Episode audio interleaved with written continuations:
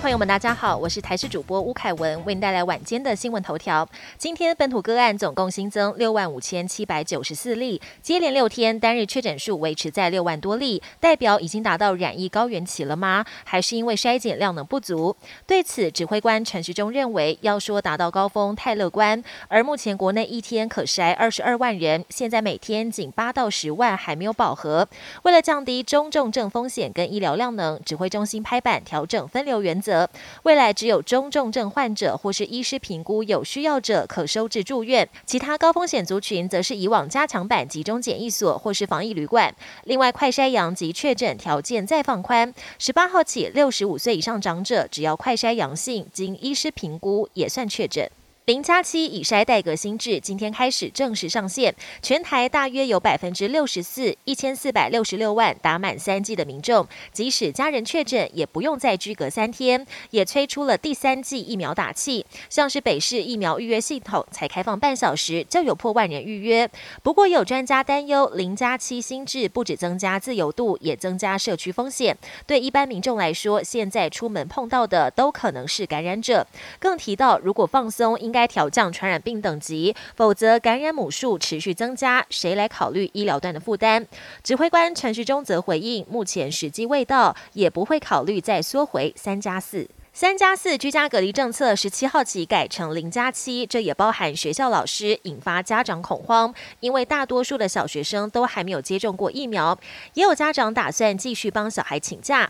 对此，教育部表示，教职员工自主防疫期间仍以不到校为原则。有学校也安排好代课老师，以弹性措施协助进行远距教学。另外，儿童 BNT 疫苗预计近期就会展开接种意愿调查，最快这个月二十五号可以开打。国际焦点。伊拉克一个月内接连发生多次严重沙尘暴，已经有人因此丧命，也有五千多人出现了呼吸道症状住院治疗。十六号大规模沙尘暴再度侵袭伊拉克，能见度只剩几公尺，也严重威胁到民众健康。一天就增加两千多人送医，当局立刻关闭部分学校，也暂停国际航班起降。北韩疫情大爆发，短短一个月不到，累计发烧病例已经来到一百四十八万例，五十六人死亡。北韩国营电视最近还播放一段领导人金正恩前往药局视察的片段。有眼尖媒体观察到，北韩疫情严峻，似乎连金正恩都觉得怕怕，外出特意佩戴了两层口罩。